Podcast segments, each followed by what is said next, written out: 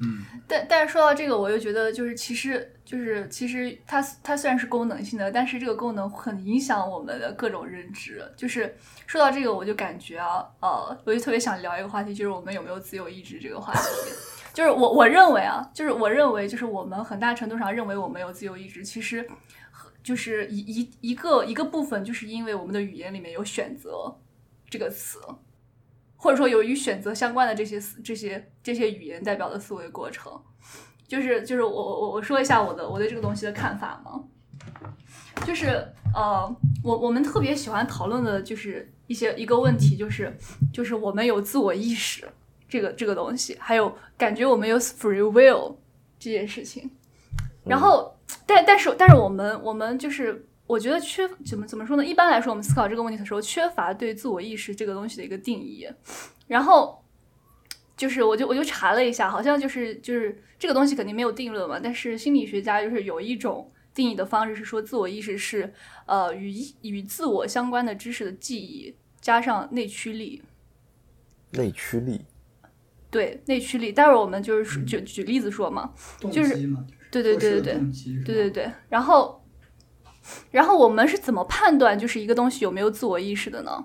就是通常来说，就是我们呃，我们认为自我们有自我意识，但是我们怎么看别的东西有没有自我意识呢？就是我就是我们就要观察他的行为，对不对？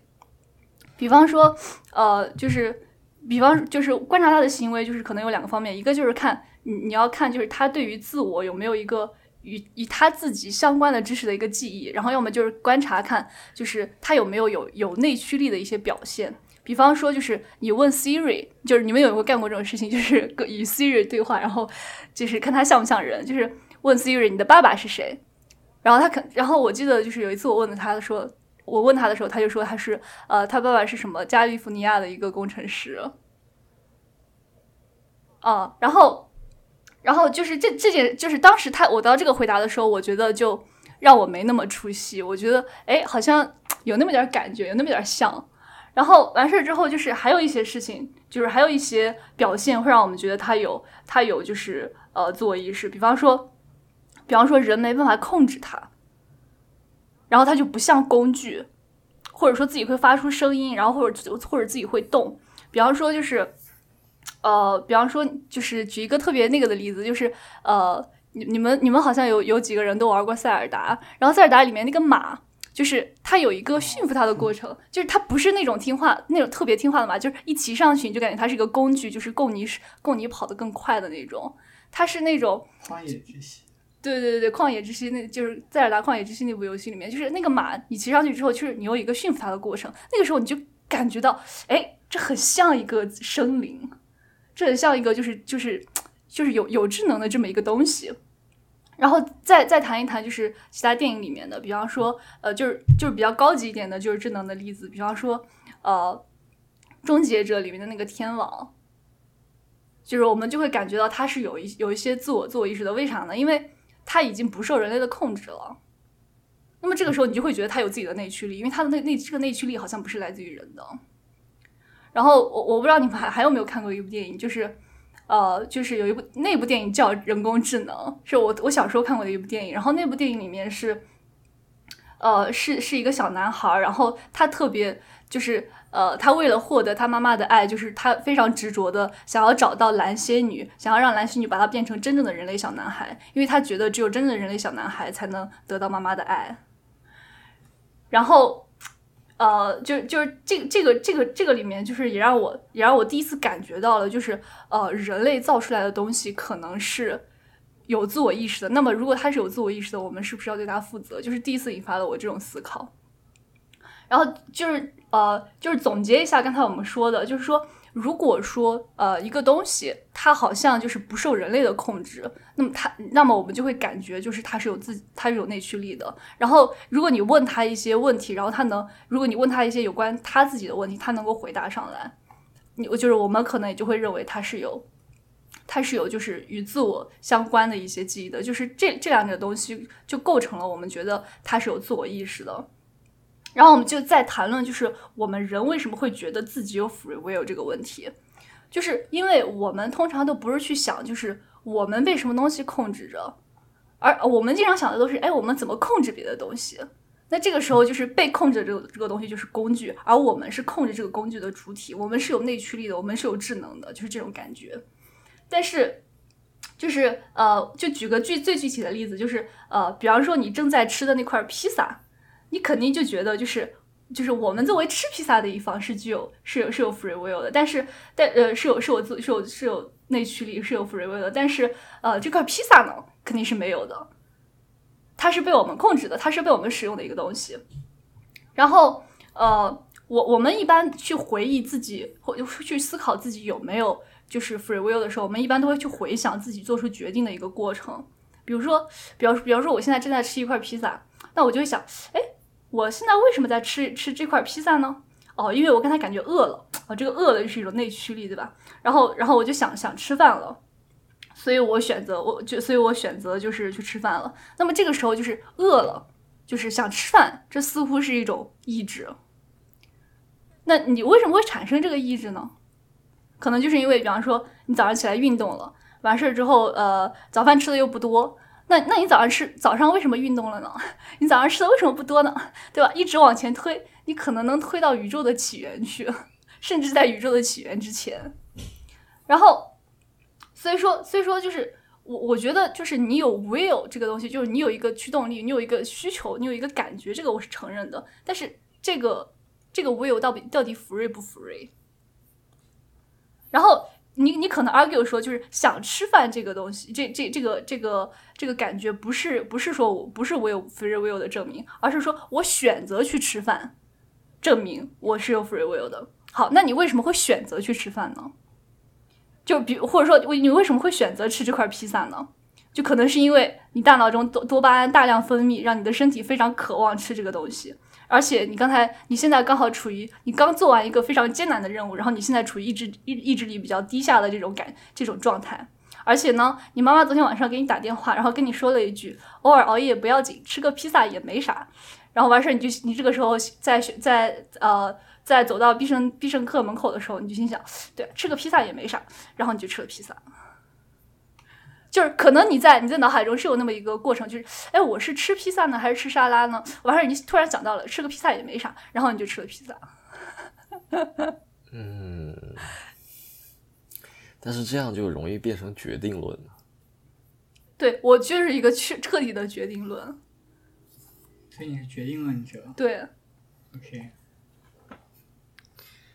我我在想，我在想一个事情，就是，就是 holistically thinking，就是我们本来在想，呃，把一个语言怎么样呃基础到一个形式，呃基基础到一个形式，维特根斯坦基础到的是生活形式。如果说我们把它基础到的基础到一个数学形式，基础到数学形式的时候，我们又觉得哪里不对？就像刚才呃鬼成天老师说的是，呃。他觉得语言是基于经验的，而这个经验，因为我们是人，就像刚才呃谢海华老师说的，因为是人，所以说我们需要在一个呃相似程度呃很高的一个环境里，就是说我们人和一定要要要抽到人能够经验的这样的一个范围内。然后鬼鬼老师说到了，作为一个人，我是怎么样。呃，就是就是我我是怎么样认知我作为一个人的，然后这件事情就让白菜老师想到了自由意志，然后嗯，但我们在说自由意志的时候，好像自由意志这个事情好像很关键，为什么很关键？我们明明在聊语言，为什么这个事情很关键？因为自由意志，呃。自由意志统御了我，我就就自由意志好像统御了我们刚才说的好多个话题。一个是人为什么要用语言来表达，一个是，呃，为什么我们想要把计算机变成一个能够和我们用一样语言的东西？怎么什么东西能够决定说他们能够用跟我们用一样的语言的东西？我我我我我我总结这一大波，我是想说，就是就是其实我我我我我我一直有一个担心，就这种担心是。可能是因为我对人工智能不了解，所以才有这种担心。但是我的担心是，呃，我们就算把它抽抽象到了数学这个层次，就我我我们其实是内心是不安定的，就是我们是觉我们是会觉得数学这个东西是不是我我们现在说它是完备的，但但我们呃，这当然有哥德尔不完备性定律，对吧？但我我们说我们说它现在是在我们所理解我们的逻辑能够理解的范围内，数学这个东西它本身生来是完备的。但是万一呢？就是万一有人不就就万一有一些呃生命或者说是不能理解数学的呢？万一数学它本身有不完备性呢？就是这个那那那我们用语言来表述它的这样的过程是不是会？呃，付诸东流，就是这样。这些努力是不是会付诸东流？我也不知道。我我我我其实刚才就是你的意思是不是说，是不是说可能数学有一些没法表示的东西？对，或者说就是我们一直想要表述东西，为什么我们想要表述东西呢？就是就是可能有一种语言它是不需要表述东西呢？不需要表示东西的是语言吗？就是。就它的功能性跟它的存在本质都产生了。对，如果说如果说你要把它你要把它抽象到只只是功能性这件事情上，那真的需要语言吗？对对，你说的你说的这个非常的关键。不一定需要语言啊，这对 对。但但是这涉及到你把什么定义为语言？就我说一下我的看法，因为我也思考过这个问题。就是大家可以就是呃，首首先呢，现在的就是。人工智能研究就是都是用 deep learning 嘛，啊，deep learning 里面它是相当于是用一些张量或者就是用张量或者向量来表达一些意义的，就是它是用张量的运算来处理信息的，所以它把这些信息就变成了向量的表示。嗯，然后呢，我们为了让它的这个表示让我们人能看得懂，然后我们就用 supervised learning 的方法把这些表示对应在我们。人类的符号上，嗯，我也想过这个问题是不是必要的，因为如果说我们不这么做，然后两个 AI 它们之间直接用这些这些像样的表示，它们就已经可以交流了，它们没必要用我们人类的这套啊符号系统，就是那可能是他们自己的语言，对，包括我们人和人之间，如果可以进行脑电波上的互通的话，可能也没必要用这些语言。来，嗯嗯，我觉得是这样的，就归根结底，就用一个非常程序化的一个描述来讲语言到底是什么的话，它其实就是一个，就是一个人与人之间的交互界面。但是你要这样想的话，就是你你的那个脑脑电波算不算一种语言呢？对，我没有办法直接去把它进行进行交互嘛，没有这么一个接口。但如果有了的话，它就可以，它就会成为一种。嗯，但是那个时候我们就不不会把它叫做语言了，对，对对，它就是它就是一种交互方式。我觉得如果是那样的话，就更接近于那个电影里面的圈圈了。也许，也许吧。对，但是但是我们如果跟圈圈想进行一个，比如说我脑电波的这种层次的交流的话，就是由于体验本身是完全不一致的。就我觉得是没，还是没有办法交流。对，对，就是因为就是这件事情，就是因为体验本身是完全不一致的。嗯，所以说，包括发了那么那么几百张图片上去，你怎么能够？就是我们能，我们是从什么维度上感知这些图片？就因为我们希望，呃。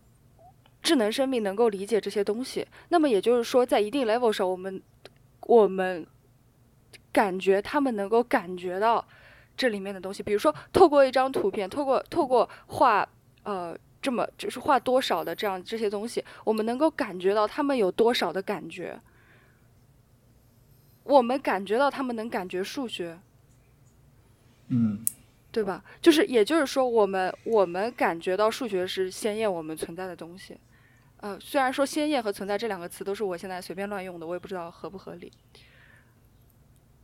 就是反正就是我我就是我觉得这又是这还是回到了那个问题，就是理解到底什么是理解。就是刚刚才谢老老师说的那个那个例子嘛，就比方说，就是两个 AI 交流，他他们两个是可以交流的，就是基于他们两个的理解，可能是有某种层次上的相似性。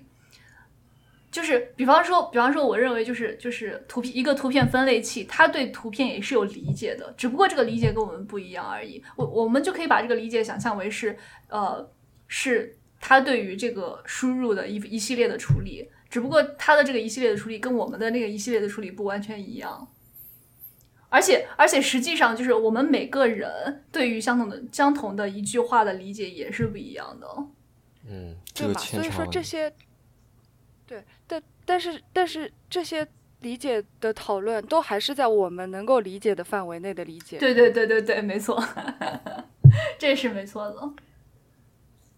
就可以设想一个很简单的这么一个情况啊，就是大家都是知道有一些动物是没有。彩色视觉的，比如说狗，嗯，狗没有彩色视觉，那在这种情况下，我们想跟狗来通过任何颜色进行交流，就是不可能的事情。就除非那个颜色，我们给它一个它能理解的映射。对，但是我们即使向它表达，只是颜色这种存在，它也没有办法跟它任何生活经验对应起来。这个除非我我们因为我们多了一维信息，就是就就跟就是我们除非色盲一样的，就是对，就是除非我们干什么呢？就是我们在这个时候把颜色跟另外一个他有过类似经验的东西对应起来，才能向他解释这个东西是什么。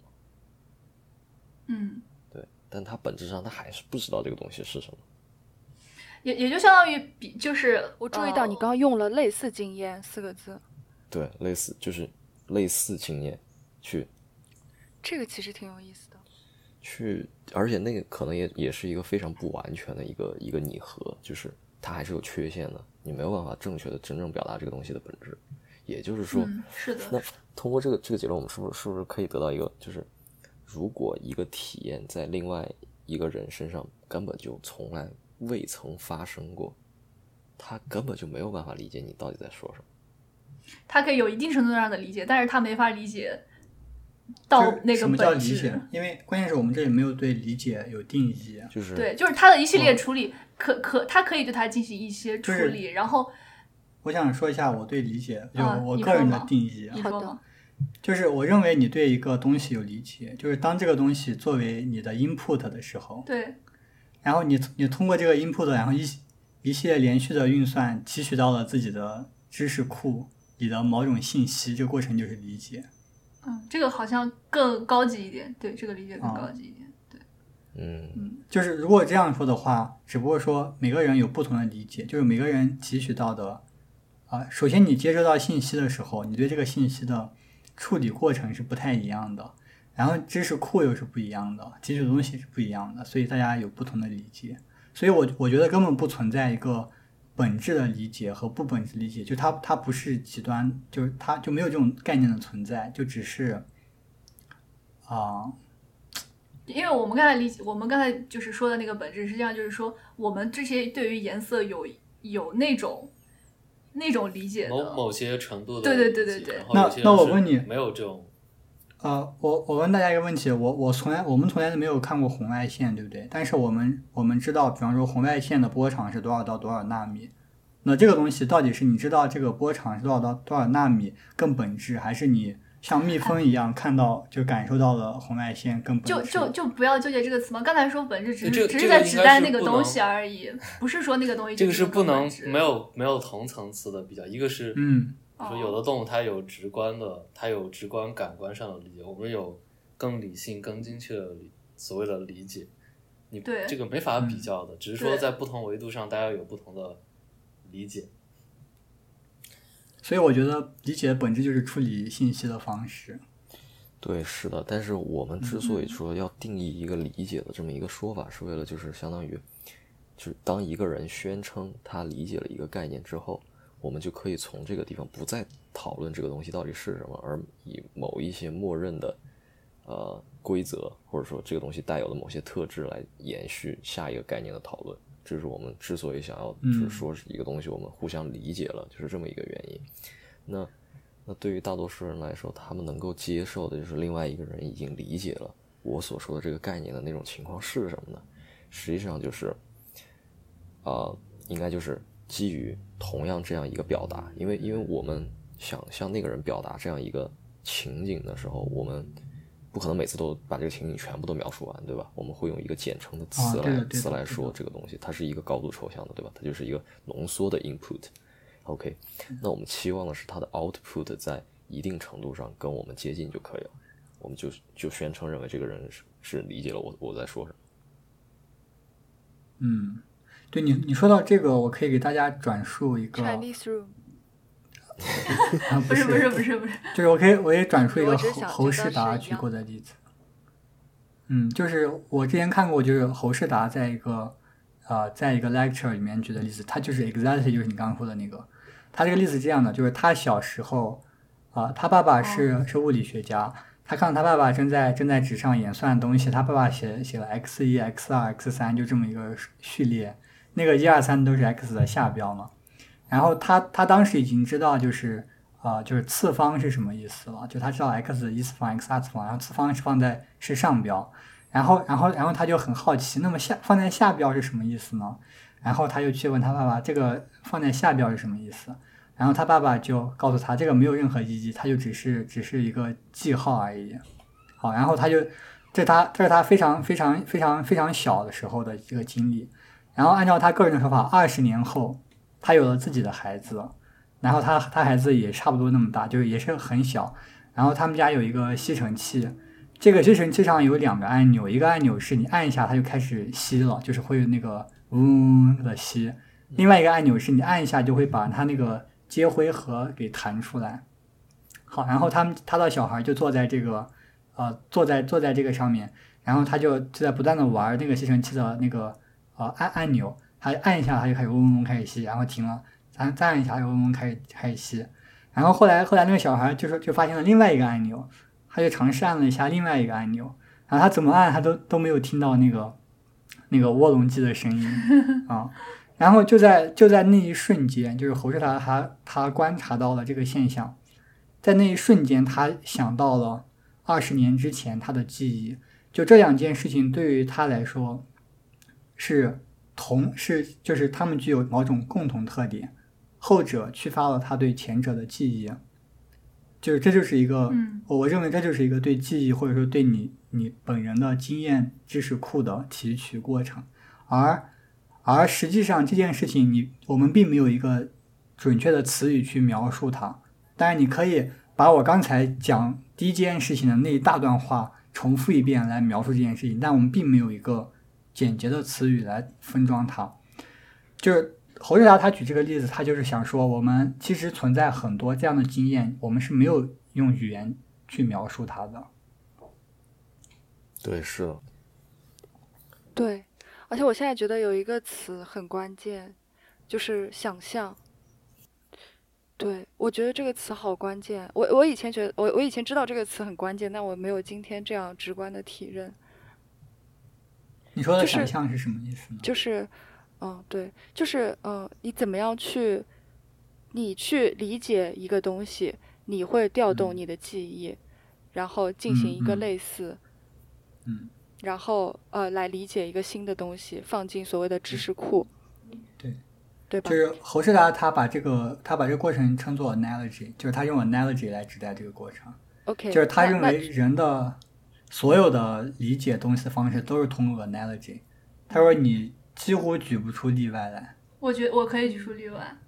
那就是刚才鬼老师说的 analogy，呃，不不，说的类似，就是就是其实，对对，呃，你你你说，白菜老师，你说你举个，就是就是我我我们对于，比方说我们对于足球的理解。就是我们对足球的理解，当然可以来自于我们对于其他球的理解的这个类似，但是我们对足球的理解也可以理来来自于，就是我们可以踢它这个东西本身，这个东西和足球本身是没有类似性的。我其实没懂，没懂你在说什么。嗯，我也没懂。哎，我也没。我说的这么不清楚吗？我也没懂。来，你再说一下。就是侯世达他他的 point 不是说就是呃。我们对一个东西的理解，毕竟毕竟基基基于对对呃与它类似的一个东西的另一个东西的理解嘛？嗯嗯，对吧？那那刚才就是呃就是我们对于足球的理解，可以来自于就是我们现在与它与它与它互动，就是我可以踢它这件事情本身，就是不可不不用来自于就是足球和篮球之间的相似性。那它可以是别的东西的相似性，不一定一定要是足球和篮球。你你可以踢这个东西和你踢别的东西，这个东西可能也是有类似的。你平时走路你是不会想到踢的，但你那你踢，当你踢一个石子，对对，当你踢一个石子，就是可能白菜的意思是不是，就是所有东西你都是有类似性的话，那一定有一个初始的东西是没有办法类似的。对，嗯嗯嗯嗯，我觉得这个表述是，这就这个就是，对对，这个表述是更更有意思的。哎，这个这个东西，呃，我们可以说是经验。就是零到一的那个经验，你们觉得这样可以吗？就比如说，我走在路上，然后不小心踢到了一个石子，就是偶然的，就是偶然的踢到了一个石子。这时候我会知道，我用脚用这种方式接触一个物体。就就比如说这样说吧，就是可能这种零到一的积累，在我们婴幼儿时期就已经开始建立了。就是我们每个人生来就有。就比如说像走路这种东西，你是最开始慢慢在学走，你是确实是不知道怎么类比走路什么的。但当你一旦你学会就是走路了之后，你知道知道怎么两两条腿行行走之后，你就知道你就可以类比了呀。在在比如说坡的有倾斜角度的上面，你就啊大概类似的，只是稍微怎么怎么调整一下。如果在不规则的路上怎么怎么走，好像也是类似的。嗯，对，但是对，所以所以说这个这这种意义的来源，如果说你真的要追根的话，就是追根就就走路这件事情的意义的来源，追根还是你婴儿时期的那个对那个那个训练，对吧？但是还是还是有所区别的，就是就是不论它是一个多么多么高阶的一个复杂的一个一个东西，只要它能够产生直观的体验的话，我们对它就会就会变成一个基础的。组成元素就是我们就会用这个东西去类比，去拟合其他东西。只有什么？就是它有很多层。对，就只有只有只有纯粹的抽象含义，我们才是没有办法没有办法用任何的经验去理解它。就是我们必须去基于一套逻辑的系统去，才能理解它到底是什么。对，但我就是会很害怕有一套，就是有东西是逻辑没有办法接触到的，经验没有办法接触到的那个东西，怎么就是？就是我我我无法理解的东西，我就我就我不知道为什么我会对此产生一种巨大的恐惧。嗯，就是这个是就是我没办法用 analogy 的方式来摸到的东西。就是对于你完全无法认识的东西，你对于有你对于它就有一种完全不可控的恐惧感。对对，这个我倒也不想控，我不想控任何东西，我只是就就是我无法理解，就是对你无法理解，对对对，也也是就是。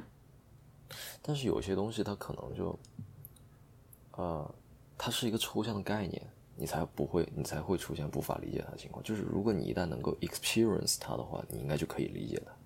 但抽象和具象这个词本来也是基于我们的理解而建构出来的。嗯，对吧？我觉得这是有一定区别的。不可知论者，我也是一个不可知论者，是不是？不是。不是不是，我我我我总我我觉得是，就是他会与，就是我我我我会抱有一种希望，就是会不会除了我们现有的这样的直观的，呃呃不不不要说直观，就我们现有的这样的理性了解或者是感官了解方式之外，有没有一种，就是我们我们能力范围之内有没有一种更更。更不一样的理解方式，就超出了我们的 experience 可以 experience 的能力，就是，就是，就我觉得很有意思，就是超超出了，超出了语言和数学能够表达的范围的理解能力，我们是不是能够有这种能力？我我觉得，我觉得会有这么一种东西。我觉得很有意思。我觉得，我觉得肯定会有这种所谓的直觉啊什么的。就就这么说吧，就你想象一下，就是抽象逻辑里面最基础的什么东西，就是，呃。比如说，就是说属于这样一个逻辑，对不对？嗯。你怎么认知属于这个逻辑呢？就是它这个逻辑，你是你是怎么在你脑子里面形成的？你其实是通过大圆套小圆。对，我们是对“印”“印”这个单词的形象，你就把，比如把鸡蛋放进筐里，对这种感觉。你是你是通过无数的无数的体验来形成的。那有一天出现了出现了一个我们无法用任何通过找不同的游戏，就是。我没有办法用任何任何体验去概括这个东西，它跟任何我们任何的体验都不相关。那这个东西我们就无法理解了。对对。但我觉得现在已经有很多这样的东西在数学里了呀，就啊，是吗？就就很多啊，比方说，lambda 演算应该你就没法没法直接经验。但是可不可以？但你在逻辑上分解它，然后最后倒推到最后就变成了，比如说属于关系，然后可能是一二三或者是怎么样的定理，这些定理还是可以基于就是体验来的，所以它是基于某些基石，对不对？就是有可能有一天会出现一个基石类的东西，我们就根本就没有办法有任何体验跟它相对应。对对，我觉得肯定有我我现在能有的倒推方式是做不到的，所以我就在想想象这件事，我能不能这个能不能想象到呢？是无法用嘴讲出来，就是说。人类没有办法弄出一个逻辑上我们没办法体验的东西。我觉得，我觉得已经已经存在了。我觉得已经，我觉得这个东西到处都是。我们可以弄出来，但是我们没法理解的那些方面，我们永远都没法理解。就是我举个例子嘛，就是我在本科的时候啊，本本科的时候不是就是上上那些有些数学系的课嘛，我印象特别深刻，就是当时有有一个同学他发了一个朋友圈，就是我印象非常深刻，他是这么说，他是。也许我学数学的时候不应该像学物理那样，必须要找到直觉。就就他说的这个，我为什么对我印象深刻？因为当时我有相同的相非常相同的感受，就是当你一下子接触什么抽象代数的时候，你你会发现，就是因为我们就是我们学物理的习惯，总是当你学一个理论、学个东西，你总是要想象一个物理的场景，比如说比如说你想象一个小，对你必须要想象一个小小球在运动，你把电子想象成一个。你把就哪怕我说波函数，你脑子里面想象的也是水波这种东西，但是你学数学完全没有这种东西啊。那么，那么我我后来就觉得，一个数学比较好的人，他可能会尝试把把那个数学抽象的数学应用在更多的生活的领域，所以他建立起来了那种那种东西。但是我没有建立这种东西之前，他也不妨碍我去用这套规则去算。哪怕这个算的过程中我完全不理解，但是算出来这个东西我可以，嗯，它就是这么一个物理意义。就是这个东西在，就是你头脑中的 representation 有多种嘛？就是空间是其中一种，就是逻辑是一，就是用用它进行逻辑演算是一种，这些都构成了你对于不同东西的理解。就是你刚才说的那个、那个、那个、那个逻辑可以用它来推演，其实还是就是对它是有理解的。就是，哎。虽然说没有那个空间上的那种，就是他没有一个，我觉得可能是没有一个直接经验跟他相关联，但是有间接的经验跟他相关联，所以就是 somehow 他是他还是可以被解释，可以被理解。嗯嗯，就像就就是说数学好的人，他的情况是，他直接对这个这套数学这个数学定理产生了一个直接经验，在他脑子里面，所以他可以非常快速的调用它。但是我们不可以，我们就一定要通过逻辑一点一点往前推，然后再调用它，就可能会有这样的。是的，是的。就像刚才说的那个数学天才。对，就是我们知道，对数学天才往往都有一个特点，就是他可以不加思索的先给出一个未加证明的结果，然后他再证明这个结果是对的。嗯，对，我就真的非常怀疑，其实他们是对应到了一种一种一种体验上。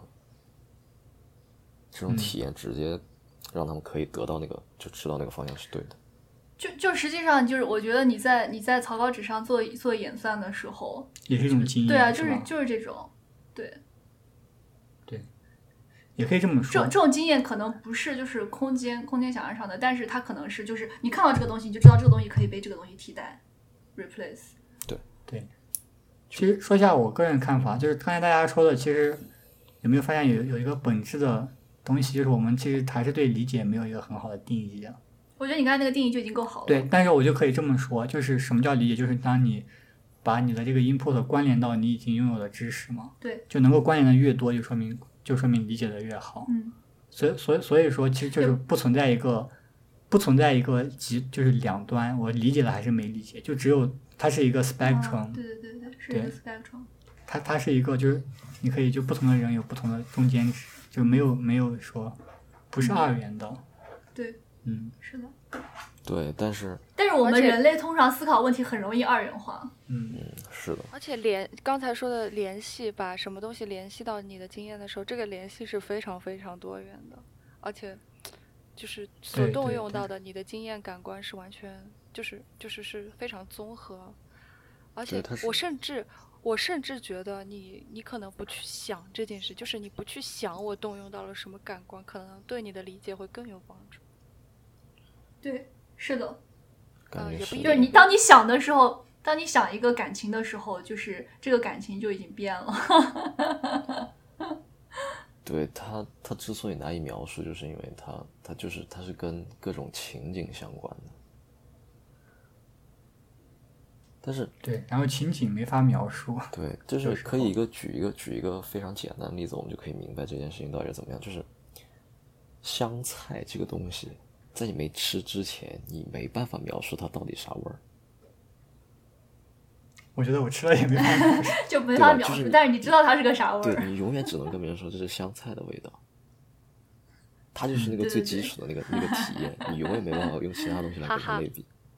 是的，可能可能以椰子老师的功力可以描述一些。不不不不，我就是想说，我就是想赞同这个观点。嗯，是的，是的。比方说有青草味儿，就只是我们没有这样的词语而已嘛。我觉得。就是没有这样的词，就不只是没有这样的词语，就是语言就就是这种可以说出来的语言，就是可以有这样的词语啊，就是只要把它还原到那个味觉分子本身，就是本什么什么 这个什么什么苯胺什么酸什么味，但这个那也是对应到了语言了啊，对对对，当然要对应到语言。我的意思就是，就是你可以有一个直接的语言词汇。专门专属于香菜的味道，或者是对对对，对吧？但是但是这个事情反而没有，反正因为直接吃，我这哎哎不是不是，我是想说的是这反而是需要，因为语言最后的，哎哎，我突然有一点别的想法，没有你们先聊。就是语言很多时候是在指代别的无法用语言指代的东西。对，就是你比如说像味道这种东西，它就很本质，它就那即即使我们说有一个什么什么东西，我们来来来来，就是那个化学分子式，我们来描述它的味道，它还是就是还是不对，就是你没有办法，就是直接对应到你自己的生活体验上，你还是没办法明白那到底是什么东西，你无法。对你即使被别人这样说了，你还是没办法宣称你理解这什么东西，他没办法靠到你任何一个经验上面去。就我觉得这件事情最好玩的地方是什么？因为味道不是一个场景，你没办法用场景去概括它，它就很难跟其他东西直接联系起来。它是它是它是场景的最基础的组成单元之一。对，没错。你就你就没有办法跟别人直接直接讲这是什么东西，然后就一定要有吃过香菜的人在一起，我们才才能才能互相讨论这个香菜到底好不好吃这个问题。但其实这样又又又有个有意思的东西，就是因为有一些语言没法形容的东西，所以就演化出一种形容东西的方法，是这个东西没有办法语言形容。啊，对，是啊，对对对对对，是的，是的，是的。无语，无语。嗯，就你可以形容它没有东西没有办法形容，但是你没法形容它的那个味道，就是没法不就是当当当你来说这个东西是难以用语言形容的时候。好像听到或者读到的人，好像就已经知道它大概是什么样的了。对对对，就是他，他有一个理解，但是跟我们的跟我们这种吃过香菜的人的理，就是理解不完全相同，也不是这个感觉啊，语言根本没法表达。对对对对对，就这么回事。不，我觉得是，哎，就是那我觉得这是一种偷懒。让我让我想起了以前语文课上，好像是好像是徐志摩吧，就是描绘什么。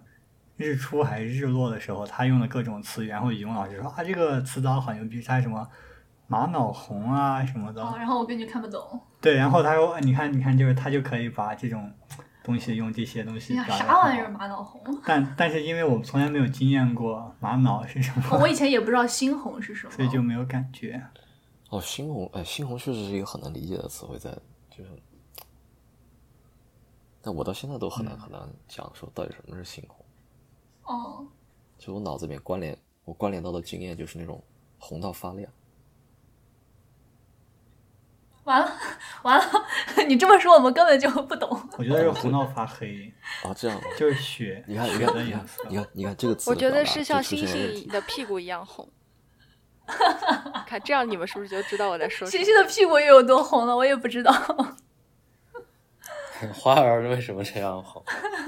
哎，对，所以在这个时候你就发现语言语言的表达出现了障碍。都我们都说的是中文，对吧？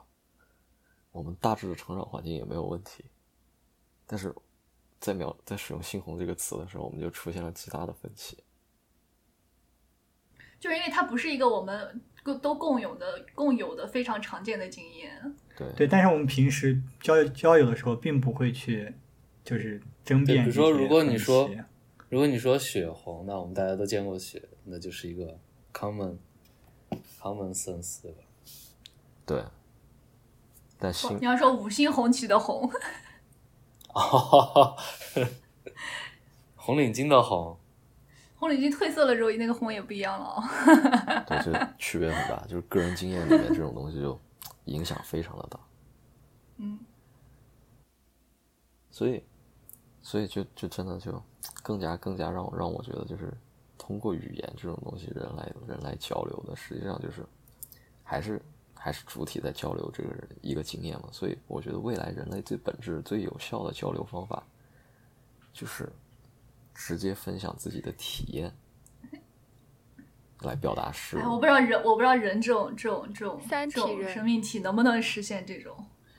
就目前能想象的就是就是使用脑电波嘛，但是脑电波到时候被压缩之后，它携带的信息到底是那个场景还是就不知道啥玩意儿，还是语言就不知道。就不知道啥玩意儿，那你就不能撒谎了。又 Q 到第二期，感觉有道理。嗯，但是还是还是还是不一样，就是我觉得我觉得撒谎应该还是能撒，因为你只是你只是描述场景，你这场景怎么编排是你自己的事情。嗯，那你还是呃预设了一个像语言一样的转换过程。啊，对，是的，它不本质，对，它还是不。就如果说，如果说一个人和到那个时候，一个人和一个人交流经的经验，就完全是把一个人的感官、各种东、各感受，就是各种东西都移植到另一个人那边的话，那那个人不就变成了那个人吗？那个人的，就是所有所有的人就成了一个共同体，就是一个 unity。啊，又想起了阿西莫夫的那个。那本科幻小说《童年的终结》只说人类这个发展的终极方向就是应该融合在一起，成为一个超智体。哎，但是，但是话说回来，就讲一点稍稍题外的话，就是你们有没有发现，早期文字都是象形文字的，它的理由会不会就是因为它就是为了表达经验？它而且视觉是比较通贯通的一种经验，是不是？就是据说人可以学会，就是我们现在这种文字，就是序列化的阅读，其实是一件比较困难的事情。所以早期肯定是倾向于，就是用一个图案就代表一一个复杂的意思，而不是用一个序列。这个有意思。但但但，我觉得其实现在之所以用序列化的原因，是因为现在这些文字是表音的，然后音声音本身其实包含了体验。嗯。比如说，我们说说描述鸟的声音，我们会说它叽叽喳喳，这个实际上是对它们那个声音本身的模仿。就像我一个，就是就是，我觉得我不太懂音乐，所以我在这方面就比较钝感。我就觉得我好像错过了一个世界的那种感觉。没有吧？就是就是，如果说嗯序列嘛，但如果你要想到声音的序列的话，其实我我我想到最最最直接的是音乐。比如说，就像你们说把巴赫的音乐发射到太空上去嘛，就是这里面是包含了。当然，这是包含了有听觉的预设、频率的预设和那个和序列的预设嘛，对吧？但是因为我我我不是很懂音乐，而且我对音乐是没有那种所谓的品味的，就是我没有那种感觉，所以瞎讲，你是有品味的，就所以，我就会觉得就是这方面我就很钝感，我就不知道当别人在说这个东西、这个音乐很好，或者说这个音乐呃在表达什么什么。呃，我能够很模糊的体会到情绪，因为我可能在情绪这方面比较有多的经验，但是其他的东西我就感觉不到，就是会有这种感觉。其实他也没比你多感觉多感觉多少东西，但但呃怎么说呢？他可能对于他的理解是知识层面的，但是我觉得感受上就是人与人的感受能力，我觉得差不多。如果你要说能力的话，我觉得一定是一定不会不不会是差不多的。哎，也不是能力吧，就是你可以感受的方面。就好比这个音乐协不协和，你你你你是有一个感觉的，就是有有的人感觉协和，有的人感觉不协和，就是不一定非得感觉协和了才才才怎么才怎么着。嗯，啊，这点的确，我我我不是在我不是说我不想我不是想在很。才怎么怎么着？虽然说这是一种愿望，我我的意思就是说，如果说要用它来表达意思嘛，就是像刚才鬼老师说的，就是一种序列，一种时间的序列，其实是呃呃包含在里面的嘛。但是这这个东西对我来说，就我就不能那么好的体验，就相比于一个对音乐有更多了解的人，就是你能很好的体验吗？就是就是没有办法很好的体验。或者说是我我我觉得我用很好这个词，可能也已经给大家预设了压力。其实不是这个意思，就是我的意思就是说，我对音乐没有那种直观的把握，因为我没有一个好一个一个经验，就是就是会有这种感觉。我个人的感觉就是，音乐这个东西，如果你把它想象成一种语言，它在表达什么的话，它本身就是残缺的。它实际上是音乐家对某个经验场景的一种。一种翻译，他就是想把那个那个感情那种场景，他想灌注在这个序列里面，但问题就在于，他他他本身没有没有那种能力把这个东西精确的通过这么一种低密度的信息，把那么高密度的场景压缩在里面，然后在这个转移的过程中，因为因为损失了大量的信息，导致在你再翻译回你自己的就是。脑子里面，然后去根据你各种各样的过去的经验相匹配的时候，就产生了不一样的意义和感受。我是这样一个理解。对对对，就是这种感觉。对，我觉得正是正是因为这样，所以说，就有一些作品，你要想去欣赏的话，你就得了解它的背景。就比如说，你要想听柴可夫斯基，可能就要了解一下俄罗斯。不，我的我的我的我的那个看法不是这样的。我觉得你不需要去了解什么东西，你就是你自己对他一个最本真的感受，就是就是，我觉得是会给带给你一些别的东西，而不是说那个音乐家本身想让你了解什么。就是都可以嘛，就是你你如果学的历史，你就会对他有一种。就是和你历史知识的关联。哦，如果你不学的话，那就是你自己的观念，就是都可以。我只是对对对对，所以所以我并没有觉得哪种更高更高级，哪种更低级。就比如说读一本书，我可以很轻轻易的理解，用文字还原出来的一种感受，那个感受根本不可能是作家本身的感受，但是我可以 refer to 我自己的经验经历来体会一种感受。那么他想把这个感受传达给我的，呃，努力可能就已经达到了。但是，对于音乐来说，就像呃鬼老师之前说的，就是有些东西没有办法用语言表达出来，就是没有办法。我现在说出来说，哦，这个音乐，呃，当时给我的感觉是什么？我我只能还原成一个场景，我只能用语言给你描述一个场景，说这个音乐体会给我了这样的一个场景。就是对我来说，我所缺乏的，你你所说的能力，就是这个把音乐还原成场景的能力。我顶顶多多只能把，比如说我曾经在一个商场里听过这这首歌，我把这件事情告诉你而已。这是我想表达的意思。我我我我觉得，我觉得可能情况是这个样子，就相当于是，啊，叶子老师本身他听音乐的时候，他倾向于是。就是他没有办法，就是想象一个更为靠近音乐家那个方向的抽象的场景，比如说蓝天白云啊，或者说是今天心情很好，或者今天心情很荡，他没有办法跟这个东西结合起来。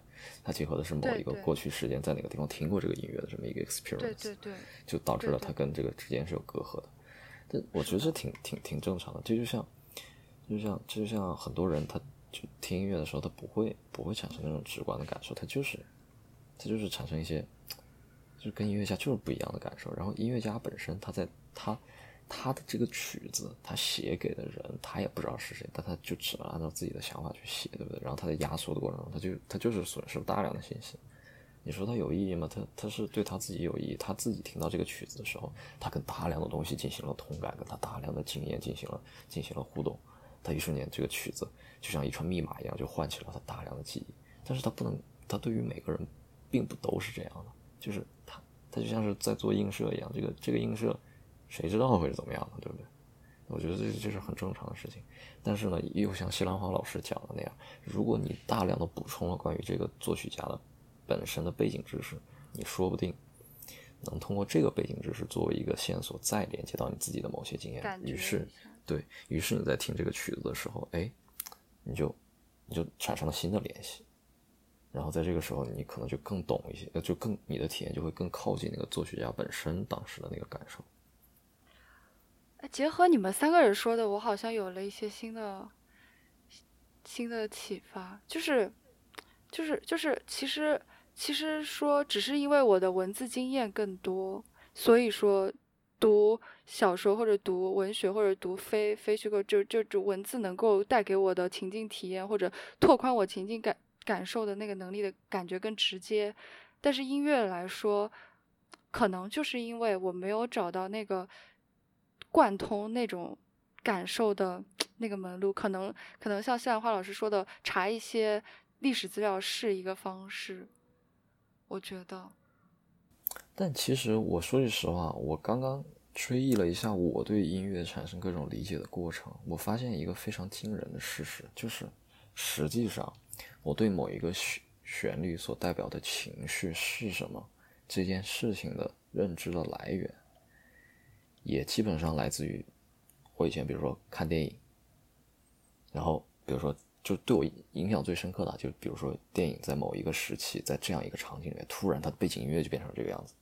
然后我突然就 get 了，这种这种类型的音乐，它它代表了这样一种场景，它代表了这样一种环境，然后怎么样一个压力。然后在我听到类似的旋律的时候，我脑子里面就产生了那个电影里面那个场景的那样一个一个映射。然后我突然就哦，我就映射到这儿去了，这是真的，就我脑子里面真的是是是这么一个过程。也就是说，实际上我还是把旋律跟场景直接结合，然后来理解。这也是为什么我个人在听音乐的时候也有很多的 barrier，就是比如说像像那个现代主义的那些那些交响乐，《春之祭》啊什么之类的，我根本没办法理解他到底在干什么。对，我无法理，我根本没有办法理解。我感觉我可能要从电影原声开始了。就我我脑子里面就是我听那首曲子的时候是真的一片空白，我什么都想不到。就我对应对应不到任何一个具体的场景，所以我对它没体会。是不是可以拍一个科幻片，是以以音乐为基础的？没什么，您您说您说。以以前我我有一个同学，他就说他他他只喜欢听就是电影原声的音乐，其他的音乐他觉得没那么好听。可能就跟我一样，没有那种感觉。就但是电影能够像鬼老师说的，唤醒一种情境感。其实我觉得人多多少少都都就是，如果看过电影的话，确实就是能处，就是与他与这个音乐相关联的东西确实会更多，嗯，就是场景之类的东西，嗯，是的，是的。可能就跟就跟我自己就是对于对于音乐的呃，对于怎么听音乐的这种偏好有关系。就是我我觉得就是听音乐就是你就。你就不要想那么多，你就你就是这个音乐给你带来什么感受就是什么感受。主要是因为我自己比较那个，我知道这是你的经验，本来就应该是对对对对对。但是只不过只不过因为你感受比较好，所以你很喜欢它，然后你愿意去了解更多。我觉得这可能也是一种个人的能力，就是你你你听到一个旋律的时候，你有多强的通感能力，可能就限制了你的天。音乐天赋可能就是通感的那个，我觉得那个点在哪里而已。其实我想说的是，就这不是我的音乐音乐天赋，只是只是说我对于自己感受的一个态度，就是我我相信我的感受，就是并且并且我怎么说呢？我我以此为傲。对，所以说所以说我就我就觉得没有必要，就是非得凭借这个这个作家他想表达什么而，但这只是一种方式，那样才是对的。对对，这只是一种方式，就是说我自己偏好这种方式而已。对对，但这个并不能回答我类似于我的那种困难的问题，就是我根本脑子里面听到一首曲子的时候一片空白，他对我就像就失语了，就这种情况。但你不觉得有的时候就是你听一个曲子，它像一阵风一样飘过了，就是也是一种感觉吗？就是它没有让你产生不好的感觉。对，那我可能下一次听到这个曲子，对我产生的印象就是空洞。就是我听到类似 rhythm 的时候，我我脑子里面对应的就是空洞，不知道，就这种概念就跟它连接了起来。嗯，但这个那也是啊。但这种东西就就怎么说，就是就就不是很愉悦，是吧？而且自己能明白它跟它的本质含义差了十万八千里。不是，但你要说这个本质含义是什么？它的本质含义应该是什么？就是我我脑子里面觉得那个本质含义就是作曲家想表达什么。因为因为因为我说句实话，我这个人有点有点有点，这这话讲起来有点原教旨主义者，不是有点反艺术，就是就是我觉得音乐就是就是就是算被压缩之后的字符串而已，你知道吧？哦，我觉我觉得我们是没法。就是完全的体会到，就是作作作曲者当时的那个的，而且有的时候，也许啊，我说也许，当然这种可能性可能也不是很大。就是你你了解了他的那个故事背景之后，你可能会错解他原本想表达的意思。嗯嗯嗯，就是非常可能的，对，是的。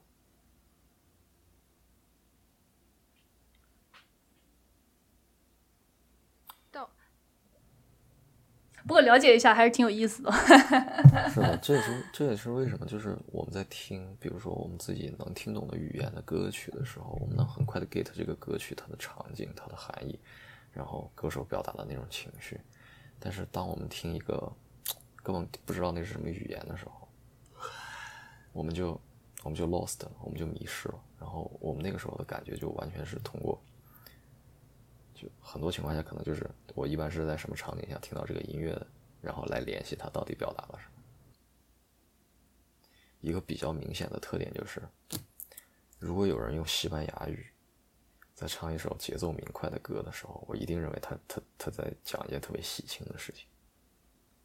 但是他的歌词很有可能是在骂我，那我也不知道。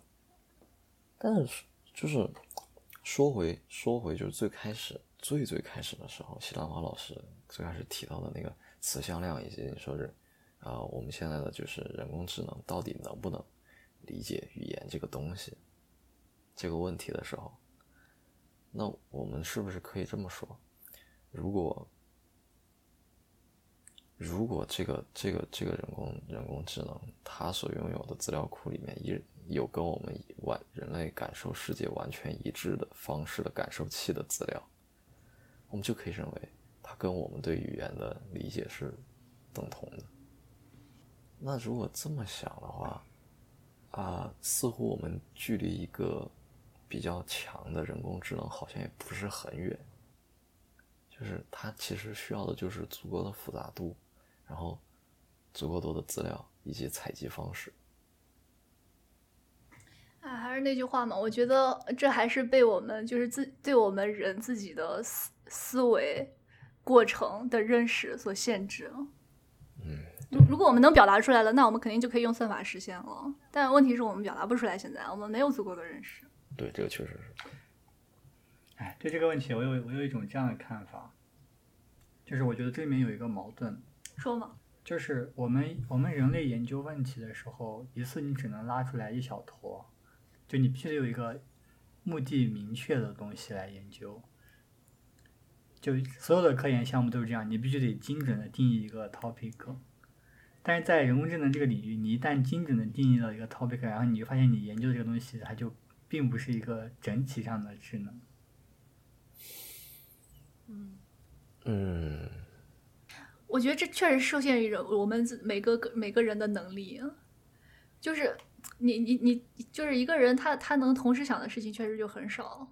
我我不知道拼就是。把这些把这些所有的这些东西拼凑起来，所所需要的这个就是就是能力，一个人具不具备？我我觉得我觉得一定是具有这种能力的。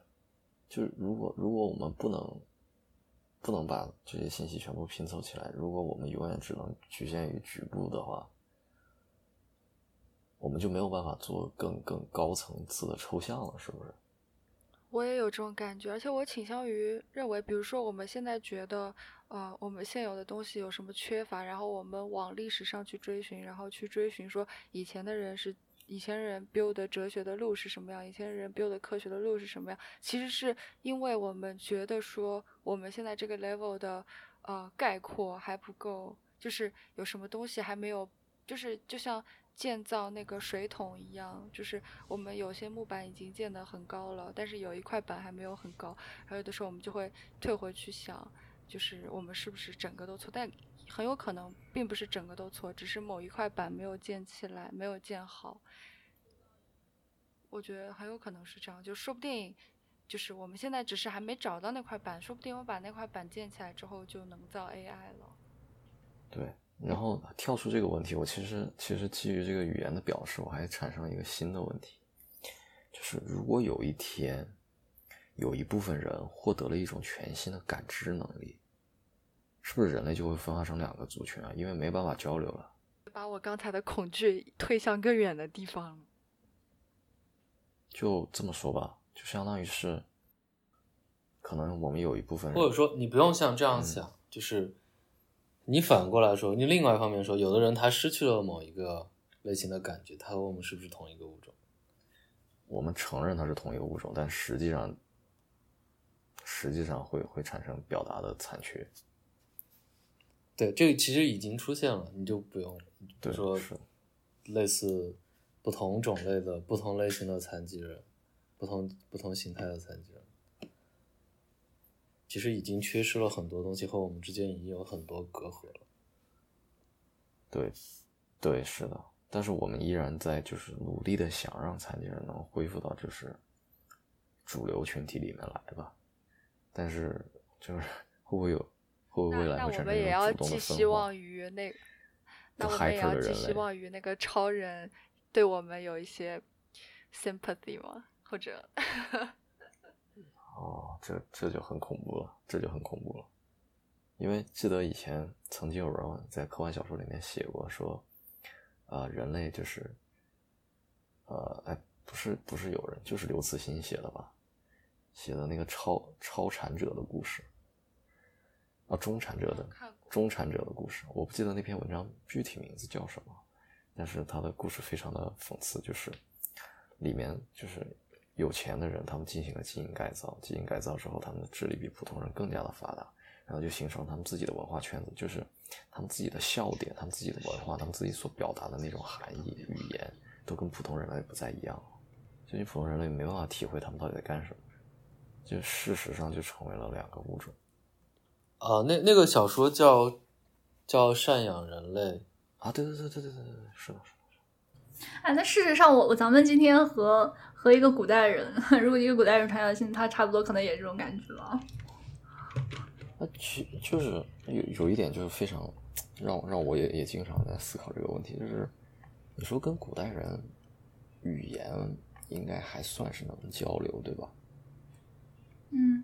但是我相信，古代语言里面肯定有些东西是没办法表达现在的、现在的某些东西的。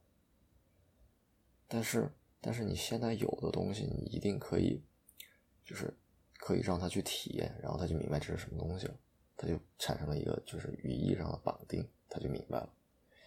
但是你如果现代人回到古代，你没有办法跟古代人解释清楚什么是汽车，你顶多就是说它是它是一种自己跑的车。但古代人依然没办法把这个东西跟跟他们的就是，就是他没办法想象这个这个这个汽车到底是个什么东西。哦，不过话说回来，就是我我现在现在咱们讨论到这个程度，我突然就不知道咱们到底是想要造怎么样的 AI 了。而而且真的造出来这种有自己内驱力的，我们也没法控制它，造它干啥呀？对，是这这这是这是一个核心问题。对，所以我一直不不认同要把 AI 造的跟人一样。而且。由于 AI 会有着跟人完全不一样感知这个世界的方式，你像红外线什么这些，对吧？人你人没办法感受的东西，它有，到时候就会产生很大的隔阂。哎，所以我突然觉得咱们现在好像就是 task specific，好像挺好的呀，就把各种 task 完事儿都让 AI 解决了之后，也不一定非要有个什么 general 的 AI，就是这些小 AI 能解决这些 task 就完事儿了。对，多好呀！把事情严格限制在人类能理解的范围内。是的，但是它就有一个大问题，就是你希望最后选择这个到底谁来干，就是哪个 task 来干什么事情这件事情，能够被一个 AI 来控制，你还是得再训练一个再大高更高层次。但是你话说回来啊，就是这种东西，它如果能够，是怎么说呢？它如果能够被 general 的工具化，那就可能就真的不需要泛用性 AI 了。就是我我们只是需要一个可以把某些复杂的工作流程压缩成一个简单的调用接口的这么一种 AI 就可以了。嗯嗯嗯，对对对，比方说我给他说，你你给我从这儿到这儿建个栏杆，完事儿你什么算法都不用设计，他就能给你搞。哎，这就是比较理想的状态。对，但我们现在面临的问题，唯一的问题就是因为就是环境本身千差万别，实在太大，就是做这种 adaptive 就很困难。你又不能每个 AI 都训练一次。其实，其实我觉得，其实现在数学模型过于精确才是导致这个问题的原因。你就是觉得得有点 flexibility 呗？对对。然后让它比较 adaptive，而不是就是精确的按照一系列指令干事情。对。但是那样的话，就可能还不如人类工人。不知道，这这个领域需要巨大的突破。哎，现在已经处于一种半卡死状态，没有什么伟大的新思想出现。不过，对于语言这个东西，其实我到现在都有一个非常非常奇妙的一个一个一个体会，就是不知道你们有没有发现，就是现代语言除了中文，全是表音的。对，没有那个啊，还有哪家？哦，对啊，是的。就全是表音的。我前段时间也发现，我本来主流语言是。我本来以为那个韩文是还有点表意的意思，结果发现它也韩文也是拼音，它也是拼音。韩文韩文去汉字化之后就全部是表音型。嗯，哇，可太恐怖了！它居然是。不过日日语还是对那个有有所保留的。就我我其实没太明白为什么现在会变成就是表音的语言成了主流。我我觉得我我我刚才想了一下，就是我觉得可能是，就是这些图像化的符号，到一定程度它就不能够不能够代表啊一些比较更抽象层次的意义了。就是现在现存的文字好像只有汉字是，就只有汉字是表意文字了。对，而且也在逐步的就是抽象化，就是失去它本来的意义。对。尤其是简体汉字被搞出来以后，对，那真的是看不懂。慢慢慢慢就没有，没办法看这个东西，直接明白他想说什么。嗯，是因为我们用抽象的概念用的更多了。我觉得是的。那但是表音的文字有它，它为什么就？那它是更抽象吗？我觉得是，就是就是更加的脱离。脱离你的各种感受，主要是视觉嘛。啊，听过一个理论是这样的，就是为什么就是在西方啊，就是它发展出来的是那样的语言，而在我们发展出来这样的语言，就是因为啊，在西方他们他们的语言是人们先可以说，后来人们因为商业上的各种需求，就是想要想要想要写一些商业上的。协议，然后才才发明了书写的。嗯，就他们是先可以说再去写，我们刚好是反的，我们是先有甲骨文，就是呃刻在那个骨头上的文字，后来我们才慢慢的去发明，就是可以说的这些东西。嗯，就是然后你去看各种神话，就是或者是我们现在一些魔幻作品，西方的就是。他们里面都是各种咒语，对吧？就是你你施法，哈利波特，哈利波特是要念咒的。嗯。但是我们的我们的就是那些道士什么的，用的是符 符文，对，就就就很有趣。就是就是应该来说，就是有一种理论，就是说他们他们是就是在地中海周围，因为是商业的发发展，使得文明得以兴起，所以所以对于商业这种东西，可能需要更多的抽象化的。啊，东西来描述，然后像像我们这种农农业的，可能你平时要描述的东西就是太阳啊，什么下雨啊，啊，种子啊，啊这些东西。呃，对，是具体的。嗯，这这是一种 theory。啊，这个听起来还还挺有挺有道理的。符合逻辑。挺有意思。所以，到底为什么表音文字更盛行呢？因为表音文字是入门更简单，它不像啊，对这个我我刚才也想说，就可能比较好上手。我觉得主要是它可以组合出更，就它有更多的组合方式，使得你可以表达更多的意思，演化的更快。对你学的少，学那么几个怎么写的就够了，然后完事儿你就可以 基于此可以学很多东西。就是就是你想想象一下，我们我们当当年学汉字，不是老师会教就是部首这种东西嘛？就是一个字是有形部和声部，就是一个表意一个表声嘛。但实际上，你后来发现，大多数字你都找不出，或者说你你觉得这是它的形部，它并不代表，它并不能解释它的意义到底是什么。尤其是就其实我们对，我们也在慢慢的摒弃这种这种观点。是的。我感觉在我的印象里，就跟我觉得对我来说就跟表音的没啥区别。对，就是就是就是，如果如果说我们严格遵照我们汉字的传统，我们想要表达一个新的意思，我们应该发明一个新的字，对不对？我们要把新的。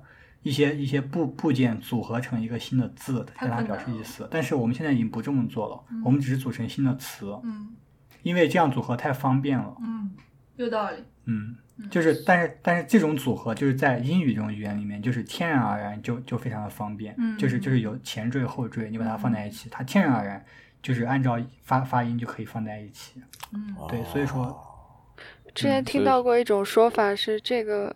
其实德语里面是更容易的，因为德语表达一个意思是一定要创造一个新的意思，就创造一个新的词来来表达一个新的意思，就是这这很自然的。然后英语其实现在很多造的词，就是从古英语，就是说，呃，就古英语的角度来说，它没有那么的严谨，但是好像因为这种习惯，就是我们好像也很习惯的就使用这种方式。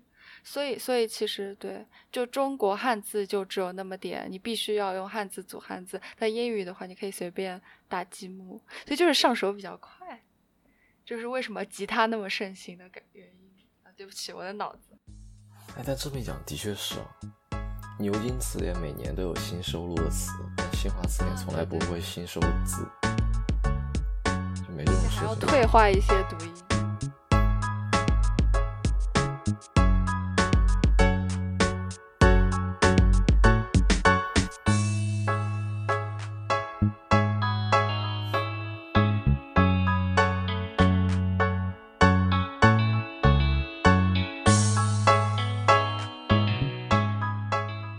感谢收听本期节目。如果你对本期的话题感兴趣，欢迎写信给我们。我们邮箱是 hi at 听指的 org。你也可以在微博和推特上关注 at 听指 FM。我们推荐使用泛用型播客客户端订阅收听，当然你也可以通过苹果 Podcast 或 Spotify 收听本节目。本期听指，我们下期再见。